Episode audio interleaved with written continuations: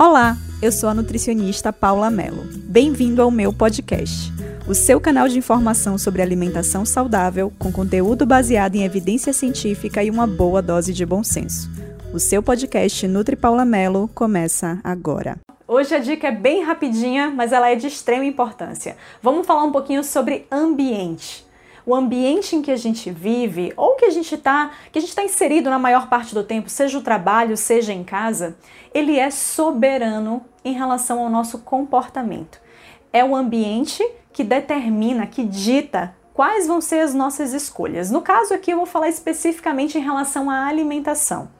Tanto até que tem um ditado que diz: a gente é a média das cinco pessoas que a gente mais convive. Se você for parar para pensar a que esse ditado se refere, é justamente isso. Aquelas pessoas que você mais convive, que mais estão na sua rotina, elas que vão determinar em boa parte o seu comportamento. Então, pessoal, uma dica super importante é faça da sua casa e até do seu trabalho também, mas principalmente da sua casa, que é onde a gente tende a passar mais tempo, um ambiente que favoreça as suas escolhas alimentares, que favoreça é, lhe levar ao objetivo que você quer chegar. Então, se você está querendo emagrecer, por exemplo, de nada adianta você viver em uma casa onde a geladeira e a despensa são abastecidas de coisas que você sabe que não devem pertencer, pertencer à sua rotina. Exemplo, como é que você quer emagrecer e vive numa casa que a dispensa está repleta de é, salgadinhos, de biscoitos, em que a geladeira está repleta de refrigerante, de sorvete? É impossível. Então, como é que você volta para uma casa no final de um dia de trabalho ou de um dia de faculdade, de colégio e está inserido em um ambiente onde ele só tem comida compulsiva, só tem comida que só que depois de comer só te faz pensar em querer comer cada vez mais. É impossível você emagrecer em um ambiente desse.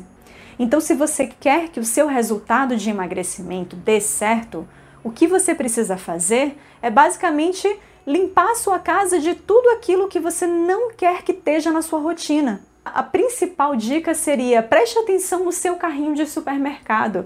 É dentro, é ali no seu carrinho de compras que você vai estar tá definindo em boa parte que tipo de alimentação você vai ter. Se você enche ele com produtos que você não quer ter na sua rotina, certamente você não vai alcançar a sua meta de emagrecimento.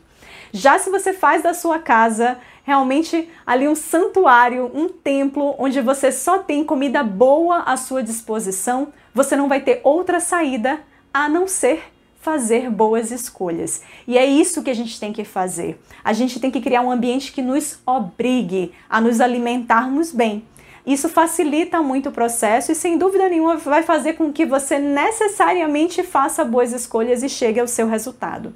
Fora essa questão da casa, a gente poderia pensar em outras coisas também. Então você já deve ter pensado aí, por exemplo, ah, eu, eu trabalho em um lugar e sempre vou, saio para é, almoçar em tal restaurante. No restaurante fica ali do lado do meu trabalho.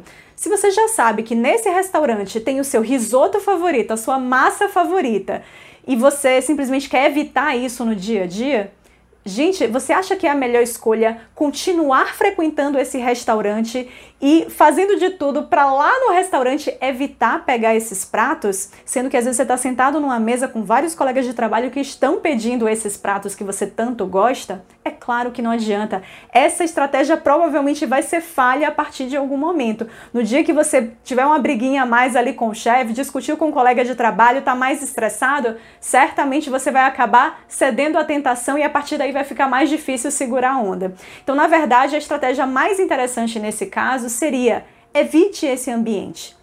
Evite estar num ambiente em que te força a ter, um, a ter um determinado comportamento que não é o comportamento que você frequentemente tem.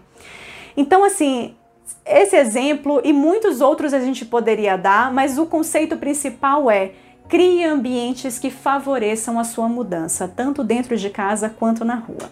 Esse foi o episódio de hoje. Espero que tenha gostado. Acesse nutripaulamelo.com.br e me siga nas redes sociais para ver mais conteúdos de qualidade.